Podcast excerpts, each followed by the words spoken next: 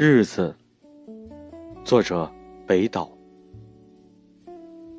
用抽屉锁住了自己的秘密，在喜爱的书上留下批语，信投进邮箱，默默地站一会儿。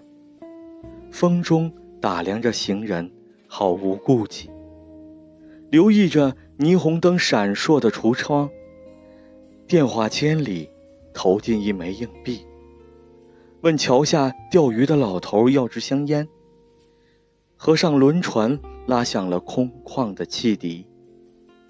在剧场门口幽暗的穿衣镜前，透过烟雾凝视着自己。